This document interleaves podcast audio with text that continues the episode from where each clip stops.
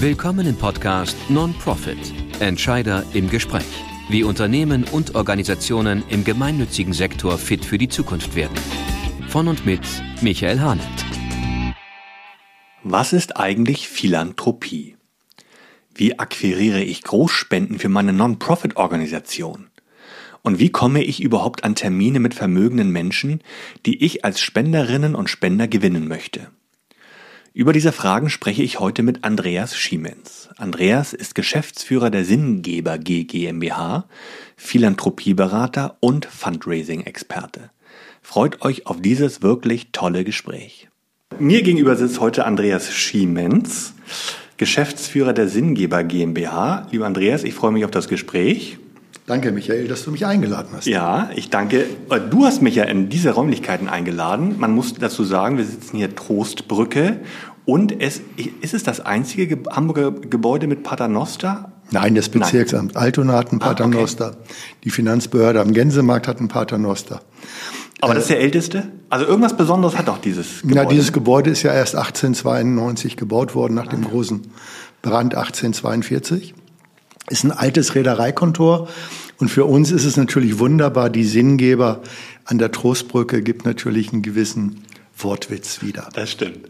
Also ich habe es mir natürlich nicht nehmen lassen und bin zu dir mit dem Paternoster gefahren. Tolles Erlebnis. Aber sag doch erstmal was zu deiner Person. Wer bist du? Wo kommst du her? Was zeichnet dich aus? Und ich esse in der Zwischenzeit ein Gebäck, was du mir Genau, ein, Portugies ein portugiesisches Natasch, ah, ja. das die Kollegen besorgt haben. Toll. Ja, was mich ausmacht, weiß ich gar nicht. Da musst du andere fragen. Aber ich kann ja vielleicht ein bisschen beschreiben, wo ich herkomme ja. und warum ich heute hier sitze, äh, in diesem Gebäude. Ich bin so ein typisches Arbeiterkind. Äh, heute würde man sagen, bildungsferne Schicht. Äh, aber meine Mutter insbesondere hat sich immer sehr bemüht, mich nicht äh, loszulassen und mich immer sehr unterstützt in all diesen Problemen, die ich als Kind schon hatte, sei es Sprachprobleme oder andere Themen. Und ich hatte immer das Glück, dass ich während meiner Schulzeit immer wieder Lehrerinnen oder Lehrer hatte, die in mir irgendetwas gesehen haben und mich motiviert haben, nach neun Jahren Hauptschule nochmal zwei Jahre Realschule zu machen. Okay.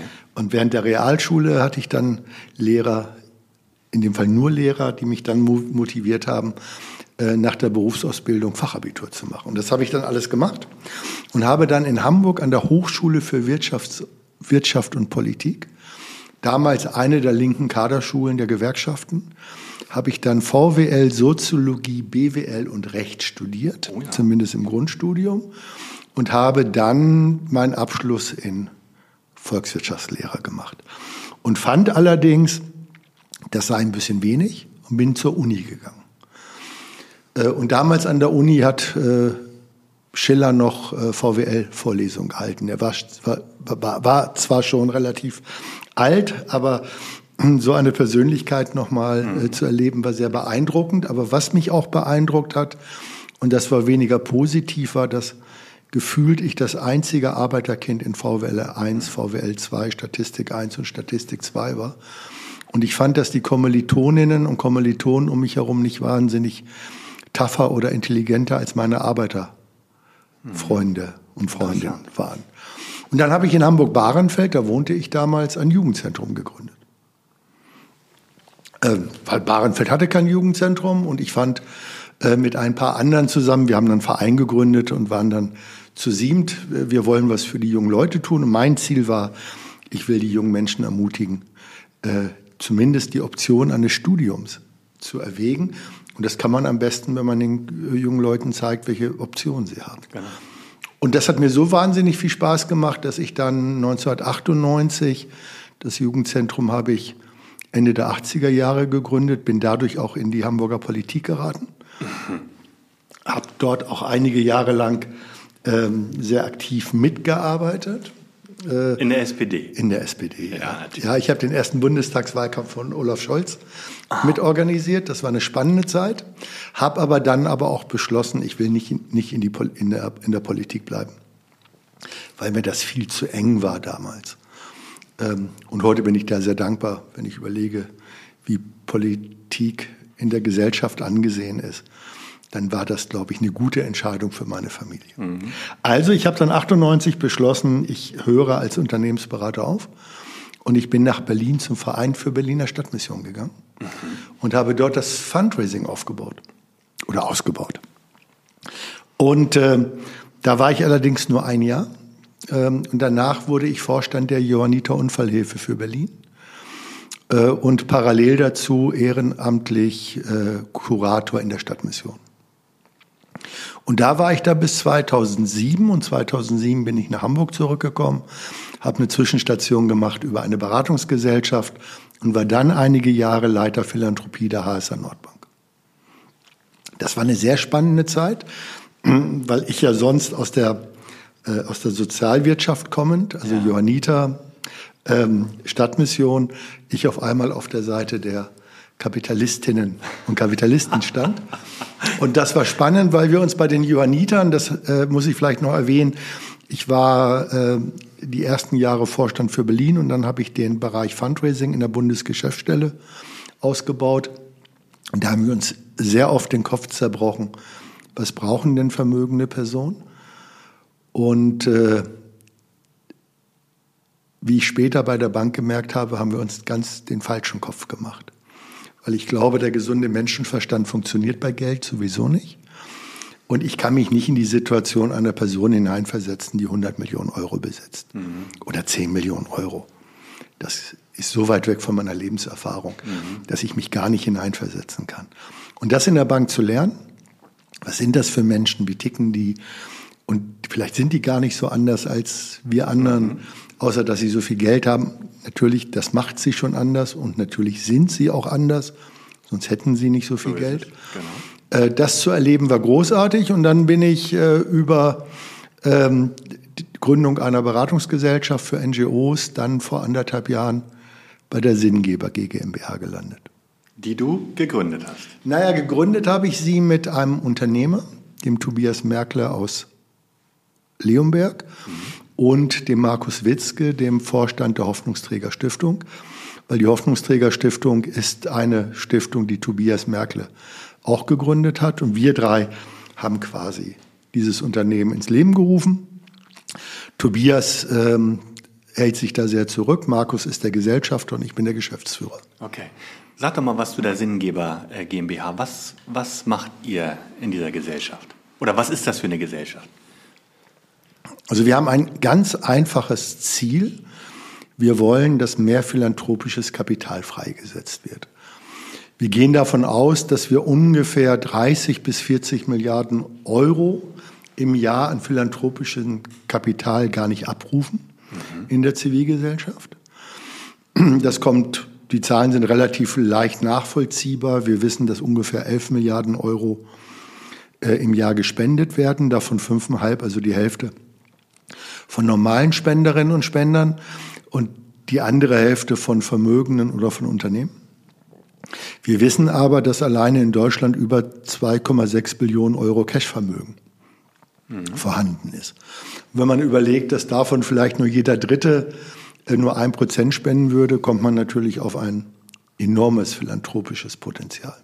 Okay, das heißt also genau, wenn du sagst, bis zu 40 Milliarden, also 11 werden gespendet, 30 werden also nicht abgerufen, dann, mein, dann meinst du, dass äh, wenn man die Spender ansprechen würde und ihnen vielleicht einen bestimmten Zweck äh, schmackhaft machen würde, dann würden die das auch geben? Ich glaube, es hat verschiedene Faktoren, warum es so ist. Ähm, ich glaube, der eine Faktor ist, dass sich Gebende sehr unwohl fühlen bei der Frage, wem gebe ich das Geld.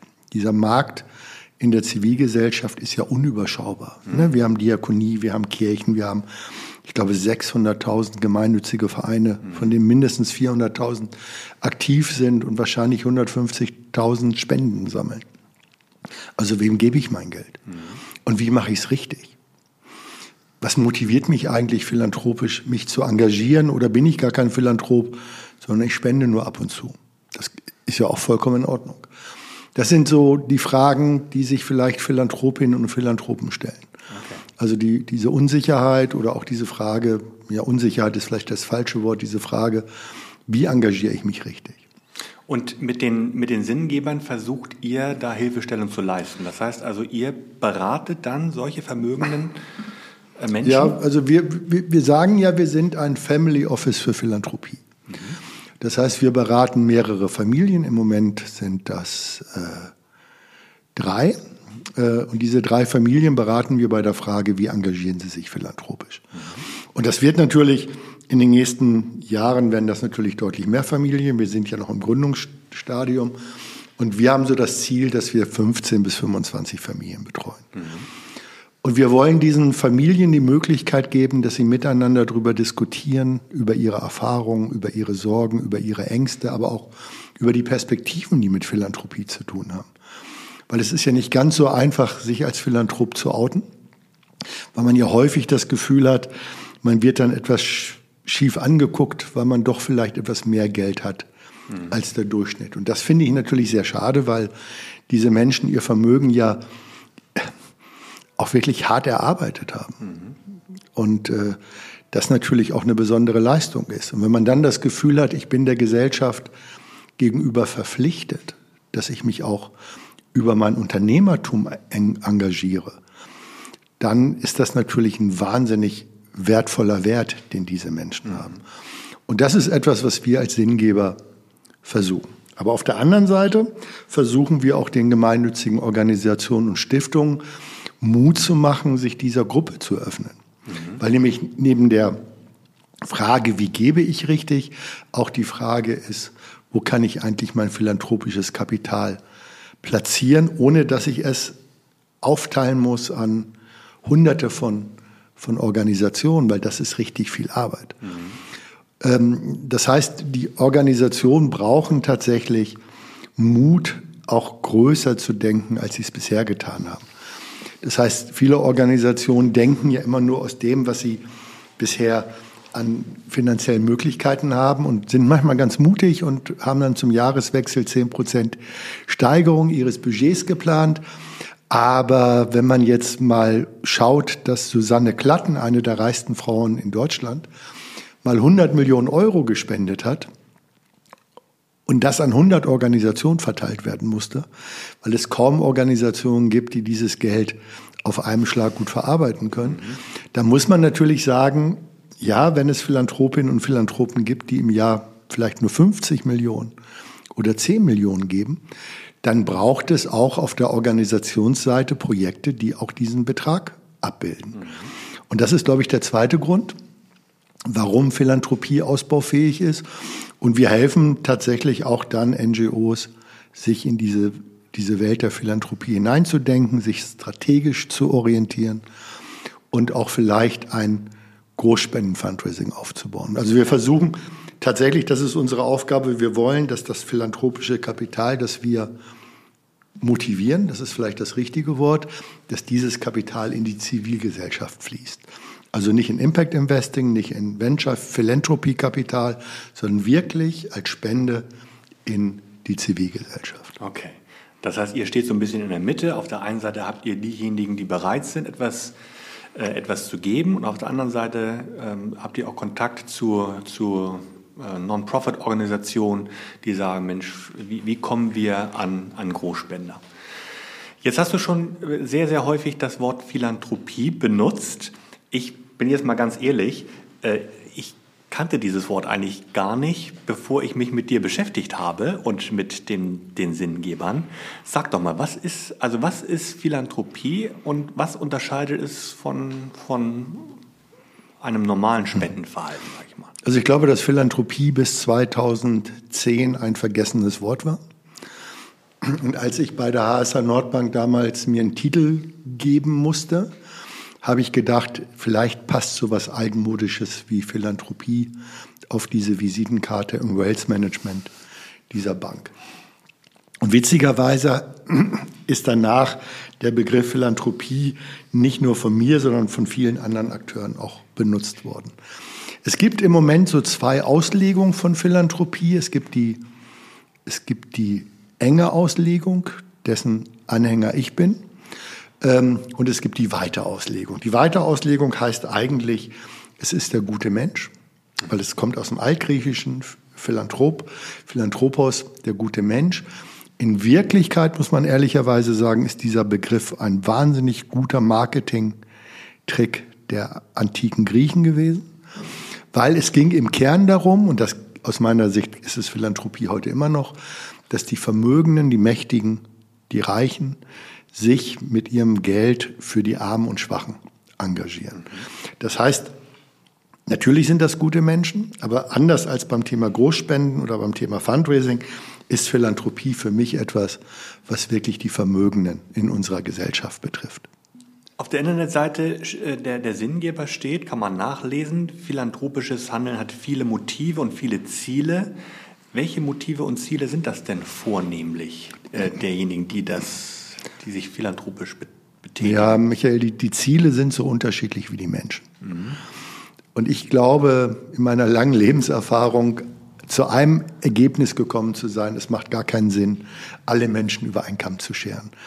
Weil auch wenn wir bestimmte Personas haben, auch wenn wir bestimmte Profile haben, und sicherlich sind vermögende Menschen auch ganz besonders, sonst wären sie nicht so vermögend, unterscheiden sich also vielleicht durch, durch ihre Durchsetzungsfähigkeit, durch ihre Kreativität, durch, durch ihre Arbeitskraft, vielleicht auch durch ihre Herkunft sehr deutlich von den Menschen, die nicht vermögend sind.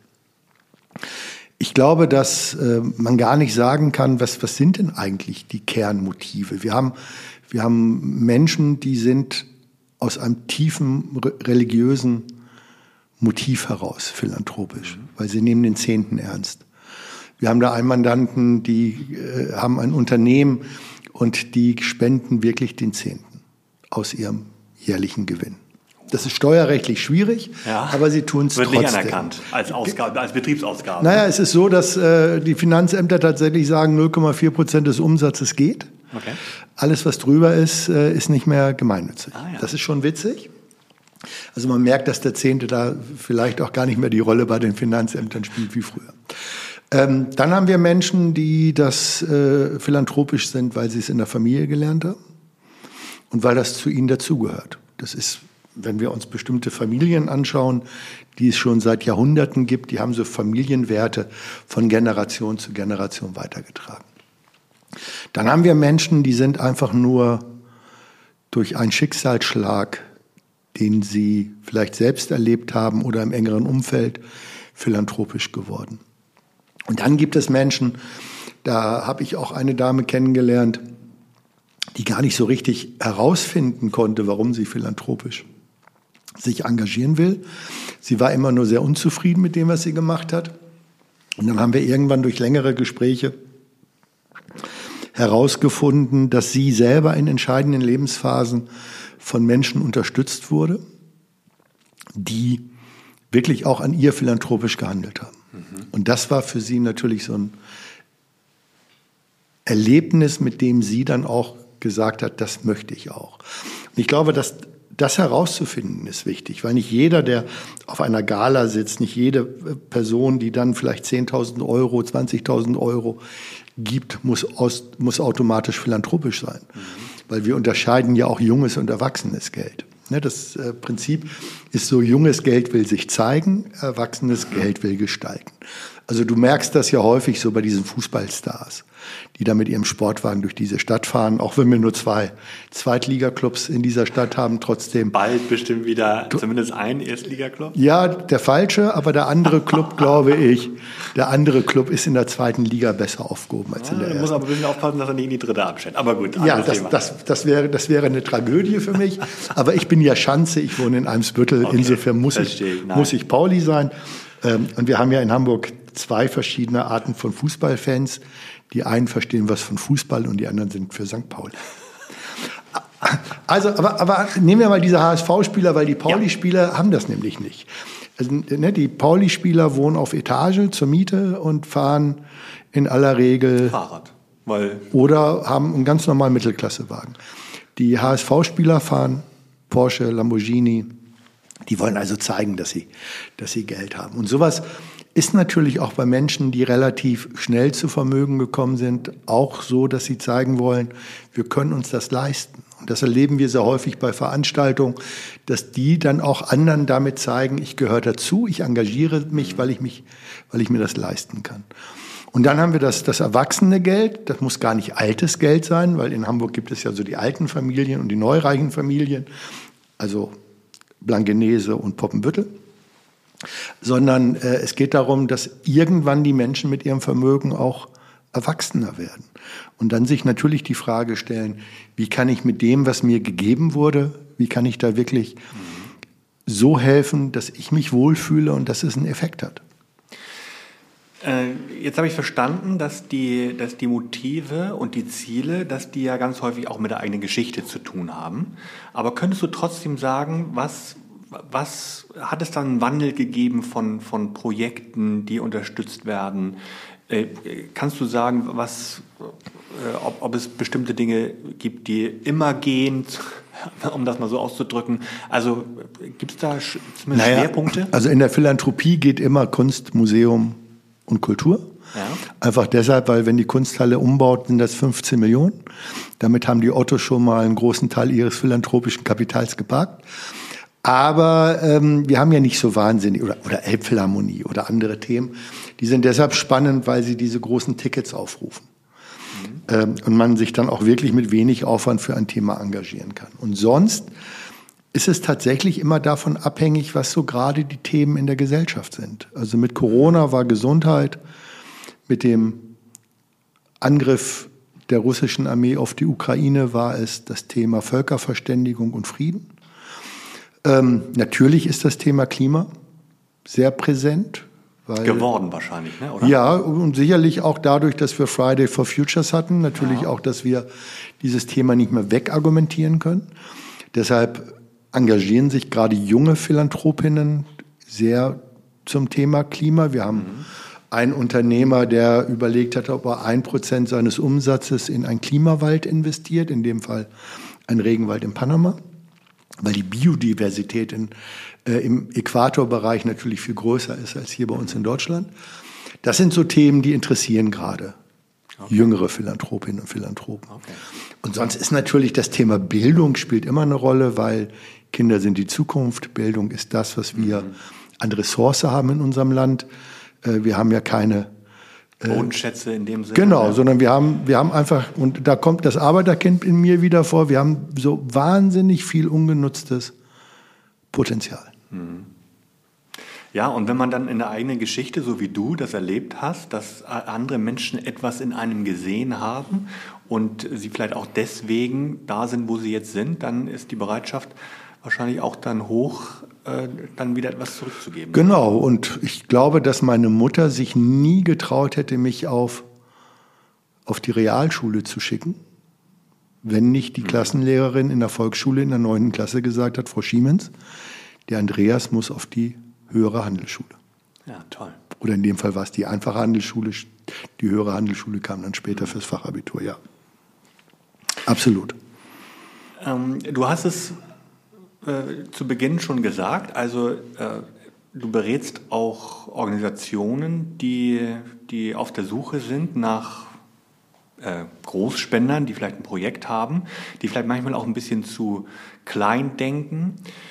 Mm, nun habe ich bei der, das, das wusste ich gar nicht, bevor ich den Termin mit dir ausgemacht habe, habe ich, bin ich auf einen Artikel äh, von dir gestoßen, den habe ich mir ausgeschnitten. Aus, äh, da steht, der ist so ein bisschen reißerisch über, überschrieben, zehn Gebote für erfolgreiches Spendensammeln. Und äh, dann, jetzt muss ich mal gucken, der Punkt, sie, das siebte Gebot, da heißt es, Großspender wollen persönlich angesprochen werden. Ja. Ähm, große Spendenwünsche brauchen eine intensivere Kommunikation.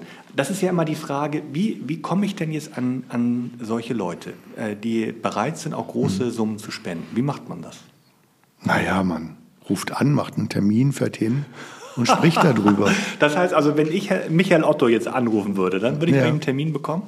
Das weiß ich nicht, aber wenn du Würdest nicht, du einen Termin bekommen? Das weiß ich auch nicht. Nur wenn du nicht anrufen würdest, Michael, dann würdest du auch keinen Termin bekommen. Das Nein habe ich schon. Und, und, was ich genau und äh, ne und nicht gespendet haben sie schon. Genau. Das, ja, genau. Äh, und ich glaube, das ist das ist so diese blaue Linie, die wir vom Marathon kennen. Die Ideallinie. Und natürlich ist diese Linie für jemand, der laienhaft ist, nicht ganz so einfach. Äh, zu halten. Deshalb brauchen ja einige für einen Marathon sieben Stunden und andere zwei Stunden und zehn. Und das ist im Fundraising auch ganz spannend, dass äh, in vielen Organisationen man auch gar nicht so richtig in die Fundraiserinnen und Fundraiser investiert. Also was das Gehalt betrifft, was die Fortbildung mhm. betrifft und was auch das sogenannte, die, die sogenannte Institutional Readiness ist. Also bin ich denn als Organisation überhaupt bereit, das Thema Fundraising für mich, für mich zu bearbeiten? Und ich glaube, dass tatsächlich wir nicht von jedem einen Termin bekommen. Aber wenn wir gut ausgebildet und qualifiziert sind, ich habe ja mein Studium und auch schon meine meine Schulausbildung äh, mit Arbeit finanzieren müssen. Ich habe 1974 im Vertrieb angefangen. Und wenn ich als Verkäufer mir diese Frage gestellt hätte, wie komme ich denn an die Kunden ran, dann wäre ich natürlich kein guter Verkäufer gewesen. Und was spannend war während meiner Zeit bei der HSR Nordbank, da hatte ich ja auf einmal mit den Reichen zu tun. Und, und glaub mir, keiner im Wealth Management, kein Relationship Kundenbetreuer hat sich die Frage gestellt, wie komme ich an die reichen Leute? Weil wir wissen doch, wo sie sind. Offenzeitwirtschaftsforum, mhm. im Überseeclub, im mhm. Anglo-German Club, im Hafenclub. Wir wissen theoretisch, wo die wohnen. Wir wissen, in welchen Sportclubs sie sich engagieren. Wo sie Golf spielen. Naja, Golf spielen ist ja zum Glück ja auch nichts, was nur Vermögenden vorbehalten ist, aber vielleicht auch wo sie Polo spielen. Nein, ich will jetzt nicht, nicht in Klischees, sondern weil das, die Klischees stimmen nämlich nicht, weil die meisten Menschen, die ich kenne, leben sehr bescheiden und wollen gar nicht sich diese luxuriösen Hobbys leisten. Und wenn wir über Reiche sprechen, dann sprechen wir über den Amazon-Gründer, der sich jetzt eine zweite Megajacht beauftragt hat, nachdem die erste mit 500 Millionen Euro Baukosten ihm zu klein geworden ist. Gibt es noch eine zweite. Ähm, das sind ja so diese Bilder, die wir haben. Also diese stinkreichen Elon Musk dieser Welt, mhm. die sagen, ich bin mit meinem Geld unantastbar. Ich kaufe Twitter und ich mache die Welt mir untertan. Das sind aber nicht Philanthropinnen und Philanthropen. Das sind Menschen, die, die sehr genau wissen, wie flüchtig Geld ist und die sehr genau wissen, wie viel Arbeit dahinter steckt. Die bestimmt auch das Gefühl haben, wenn sie gerade in in einer längeren Tradition der Familie sind, dass sie Verwalter des Vermögens sind. Ich kenne eine Schweizer äh, Unternehmerin, die gesagt hat, das Geld gehört mir nicht. Das Geld habe ich von meinen Eltern geerbt und ich verwalte es für die nächsten Generationen. Ich bewahre es für die. So und das und das und das sind Philanthropinnen und Philanthropen. Das heißt, es geht gar nicht darum, äh, irgendwelche ausgefallenen Hobbys zu haben. Natürlich äh, gibt es auch solche Menschen, aber normalerweise glaube ich, sind Philanthropinnen und Philanthropen sehr, sehr bodenständig. Und ich habe das vor einiger Zeit mal erlebt, da war ich bei einer Veranstaltung, ähm, da waren, das war eine Stiftungsratssitzung äh, und dann stand ein Auto mit Fahrer vor der Tür, ein alter Audi und ein mittelalter Audi. Ein A, A5, glaube ich, wirklich ein alter Audi. Und dann war mir klar, wem diese beiden alten Autos gehören, nämlich den beiden reichsten Personen im Raum. Denen ist es nicht wichtig, dass sie jetzt tatsächlich das ja, neueste Wahnsinn. Auto haben. Und das, glaube ich, ist das, was wir im Blick haben. Und die sorgen sich darum, dass es der Familie gut geht, dass es ihren Unternehmen gut geht, dass es den Mitarbeiterinnen gut geht, dass die Kunden ein ordentliches Produkt kriegen. Das ist das, was diese Menschen mhm. vorantreibt. Und die machen viel weniger Urlaub als wir im Durchschnitt. Und ich bin sicher, die arbeiten auch deutlich mehr als wir. Kommen wir nochmal zu, zu dem Punkt zurück, wie ähm, erreichen wir diese, diese Großspender? Du hast gesagt, wir brauchen ja, also die, die, die Firma muss ready dafür sein. Also die muss bereit, die muss ja. einen Plan. Hast du ja auch, äh, das ist auch ein weiteres Gebot, äh, was du hier, äh, genau, Spenderbindung braucht einen Plan, das achte Gebot. Das äh, scheint mir doch sehr wichtig zu sein, dass man sich als, als Organisation darauf einstellt und sagt, wie, wie, welche Strukturen brauche ich, um, damit ich überhaupt diese Anforderungen, die nachher an mich gestellt werden, denn die werden ja kommen, die geben mir die äh, Spender und Philanthropen sehr gar nicht, aber du hast hier eine Million, mach damit mal was, mhm. sondern äh, kommen wir vielleicht gleich auch nochmal darauf, was die erwarten, aber äh, du, du brauchst, du musst ja ready sein. Ja, und ich glaube, dass viele Organisationen gar nicht ready sind. Ja. und auch gar nicht ready sein wollen. Ähm, Aber nehmen wir und, mal an, Sie, Sie wollen und, ready und das, sein. Was müssen Sie Und das machen? ist ja auch gar nicht weiter schlimm. Lass mich den Gedanken ja. nur kurz zu Ende führen, weil, weil wir reden ja bei, bei uns in der Philanthropieberatung über 100.000 Euro aufwärts. Also eigentlich eine Million aufwärts. Und das ist das, was viele Organisationen gar nicht als Ziel haben. Den reichen diese Mitteldonor 5.000, 10.000 Euro. Vielleicht dann Großspender 50 bis 100.000 Euro. Das ist vollkommen in Ordnung. Da muss man sich nicht verbiegen.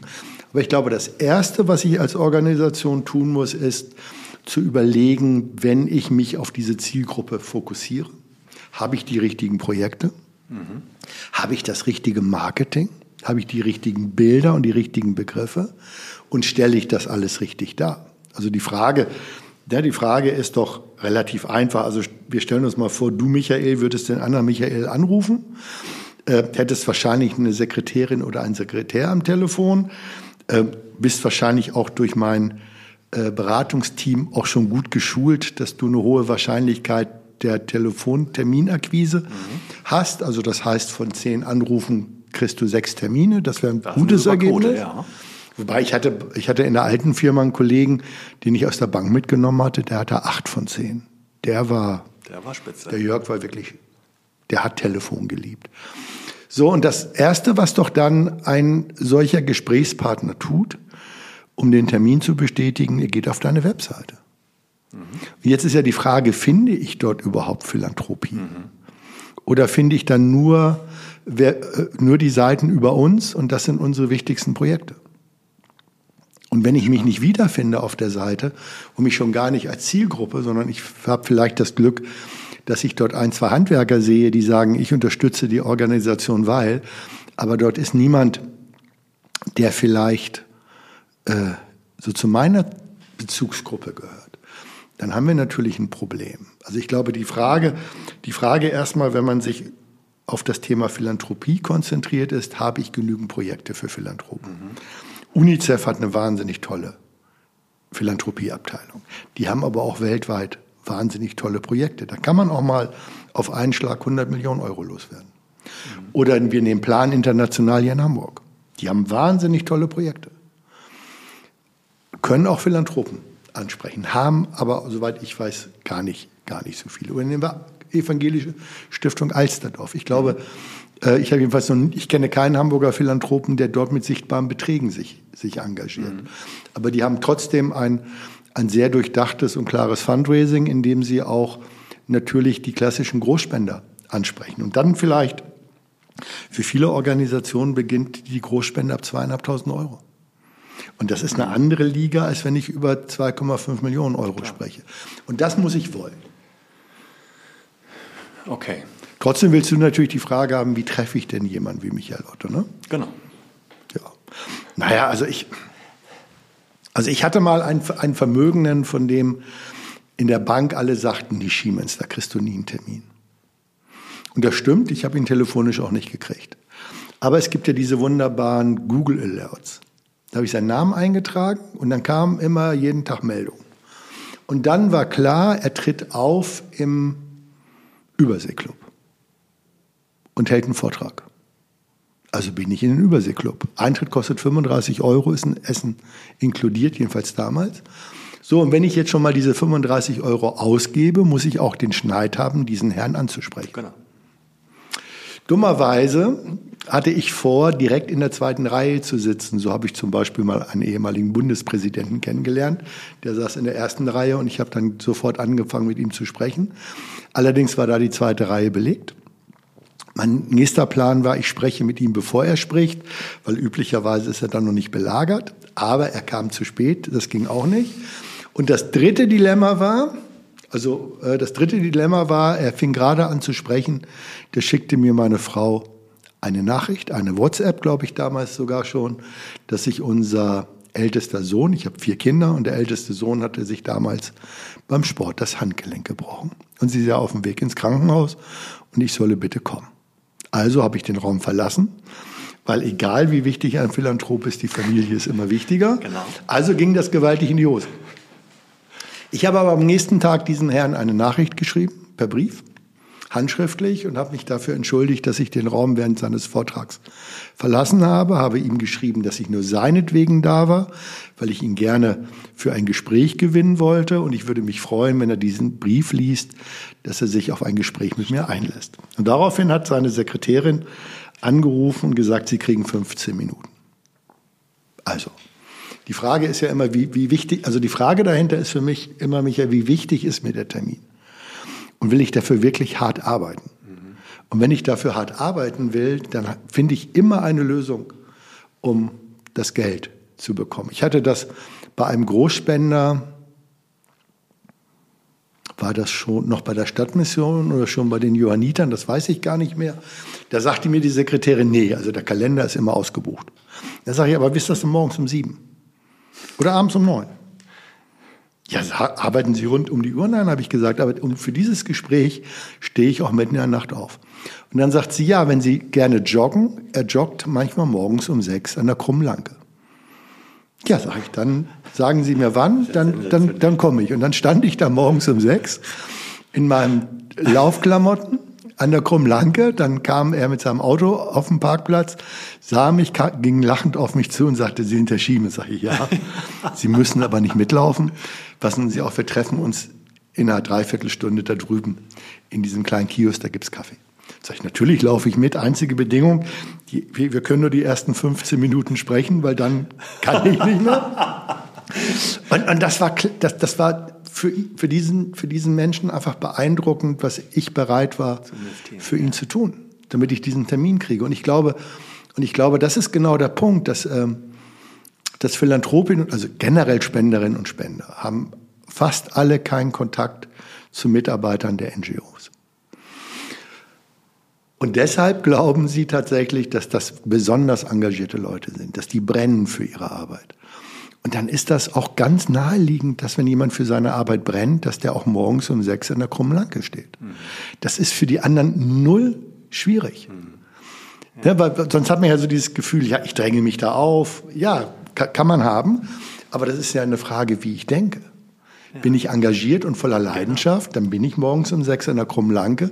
Wenn, ich, wenn mir das peinlich ist, dann äh, ist der Job nichts für mich. Ich glaube, das, das Wir erwarten dann auch Engagement, ne? Wir erwarten Engagement. Ja. Und wenn man dann, und da, da verweise ich dann nochmal auf eine, auf eine der vorherigen Folgen, die ich mit Bud Willem äh, geführt habe, der ist ja auch bekannt, mhm. sicherlich. Und der, da, da, geht es um das Thema Storytelling, denn äh, hast du ja auch äh, kurz angedeutet, es braucht eben auch eine, eine gute Geschichte. Ja, es braucht eine gute Geschichte für den Kopf des Gesprächspartners, genau. der Gesprächspartnerin. Und das ist ja der Punkt, dass diese, dass wir, alleine wir beide in diesem Raum, wir haben unterschiedliche Vorstellungen, unterschiedliche Bilder von bestimmten Begriffen. Das heißt, wenn ich jetzt möchte in der, im Großspenden-Fundraising, dass du mit deinen emotionalen Begriffen agierst, muss ich natürlich herausfinden, was sind denn deine emotionalen Anker? Mhm. Und wenn ich eine Grundstory habe, und das ist aus meiner Sicht mit Storytelling gemeint, ich habe eine Grundstory, da muss ich die so übertragen, dass du sie im äh, direkten Dialog emotional aufnimmst.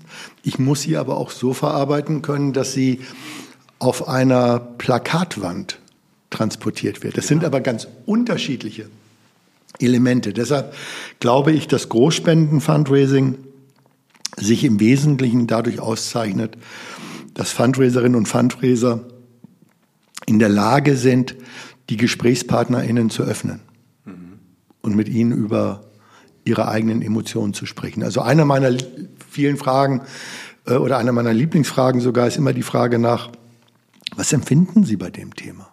Wie geht es Ihnen damit? Wie ist das Thema Inklusion? Spielt das bei Ihnen eine Rolle? Oder wie ist Bildung? Was ja, ist, und, ja, genau. Und dazu muss man sich eben, das fand ich, das fand ich, das fand ich auch nochmal einen guten Hinweis von dir, dass du diese Google Alerts gesetzt hast. Dazu muss man sich eben mit demjenigen beschäftigen, muss vielleicht auch mal Vorträge hören, um, um diese, diese vielleicht Keywords, Anker, ja. Anker dann. Ja, aber nicht, nicht zu viel, weil ich glaube, dass Großspender-FundraiserInnen am besten sind, wenn sie zuhören. Mhm. Und äh, in meinen Kursen und äh, Online-Seminaren, auch in meinem Buch, glaube ich, äh, gebe ich den Rat, die Zeit 80-20 aufzuteilen. 80 Prozent spricht die Philanthropin, der Philanthrop und 20 Prozent der Zeit spricht die Fundraiserin, der Fundraiser. Weil ich glaube, wenn ich zu viel weiß, wenn ich mich jetzt mit dir im Vorwege zu sehr beschäftigt hätte, und mein Prinzip ist, ich beschäftige mich am Anfang mit Personen nicht länger als 30 Minuten. Ich gucke mir ein Foto an, ich gucke mir ein Video an, ich habe einen deiner Podcasts gehört, weil ich wissen wollte, äh, wie, wie stellst du deine Fragen, wie ist das Setting. Aber wenn ich jetzt schon dein ganzes Leben mhm. gelesen hätte, dann entsteht ja ein Eindruck, ein ja. Urteil über dich. Und das nennen wir Vorurteil. Und ein Vorurteil kannst du nicht widerlegen. Ja. Und deshalb möchte ich kein Vorurteil haben, sondern ich bin neugierig. Natürlich habe ich Fragen. Ähm, aber ich glaube, das Wichtigste ist an dieser Stelle tatsächlich, stell die richtigen Fragen ja, und hör zu. zu. Ja, genau. Gilt im Übrigen ja auch für den Verkauf. Ne? Also, Absolut. Äh, als, Absolut. Ja, ganz genau. Ne? Absolut. Fragen stellen und zu hören. Jetzt komme ich mal zu meiner letzten Frage, Andreas. Also ein durchgängiges Muster von erfolgreichen Unternehmern und Unternehmerinnen ist ja diese, diese konsequente Ausrichtung auf Ergebnisse. Ne? Also mhm. Äh, nur das Ergebnis zählt. So, und ich könnte mir vorstellen, dass Sie das dann eben auf die Projekte übertragen, für die Sie geben. Äh, und, und von daher würde mich interessieren, wie ist das mit so einer äh, Ergebnismessung eigentlich von, von diesen oder Wirkungsmessung von den Projekten? Also ich würde dir erstmal ein Stück widersprechen. Ja. Ich glaube, es ist maximale Fokussierung. Ja. In einer Art und Weise, die normale Menschen so nicht haben. Also ich kann mir nicht vorstellen. Maximale Fokussierung ich glaube, auf Ergebnisse. Ich, ich glaube, nee, generell. Ja. Generell. Okay. Unabhängig davon, ob es Ergebnisse braucht. Ich kann mir nicht vorstellen, dass die Philanthropinnen und Philanthropen, die ich kenne, abends mit ihrem iPad vorm Sofa liegen und auf Netflix Filme gucken. Nein. Ich glaube nicht, dass die lange schlafen. Mhm. Ich glaube, dass die morgens um sieben schon daran arbeiten, ihre Ziele zu erreichen. Ja klar. Ich glaube, maximale Fokussierung ist das Thema.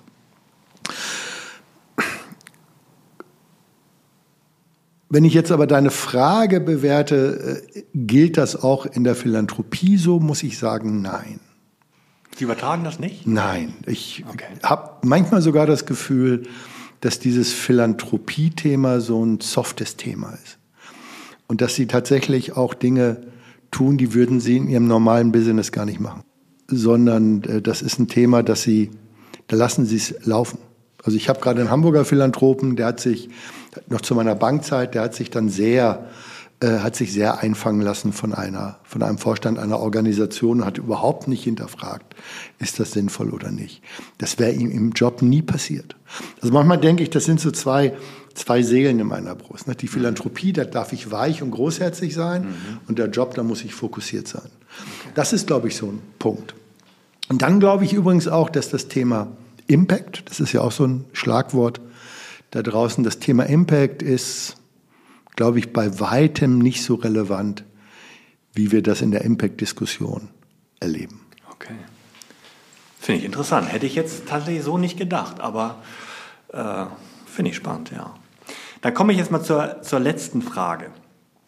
Ähm, was ist für dich das Besondere, dich ähm, und das Gute, dich äh, in diesem Bereich so zu engagieren? Also äh, ich habe dir jetzt ja, äh, also man, hat, man merkt dir an, dass du wirklich für dieses Thema brennst. Warum ist das so? Was ist das Besondere für dich? Ich glaube, ich habe als junger Mensch gemerkt, dass Verkaufen etwas ist, was mir liegt.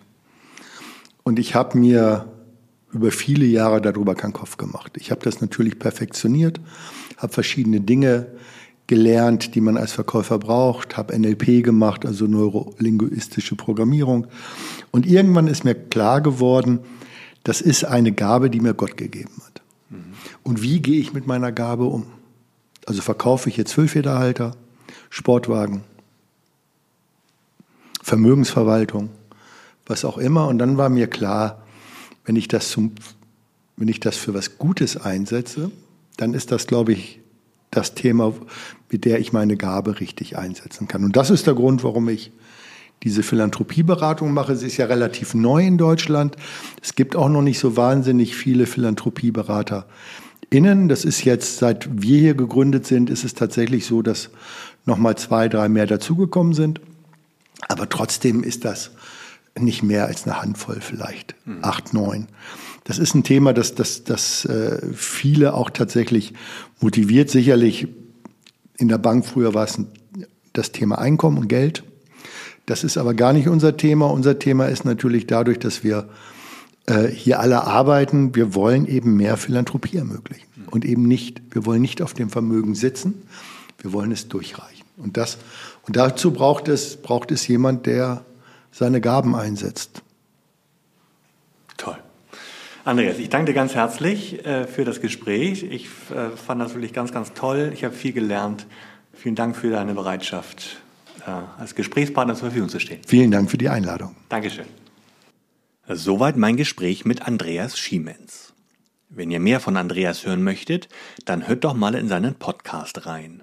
Neues Stiften, Philanthropie verbindet. Einen entsprechenden Link zu dem Podcast packe ich euch in die Show Notes. Ich freue mich weiterhin über Fragen und Feedback zu meinem Podcast. Schreibt mir gern dazu eine Mail an podcast.non-pro.fit. Zum Schluss darf natürlich das nachdenkenswerte Zitat nicht fehlen. Es stammt diesmal von Friedrich von Bodenstedt.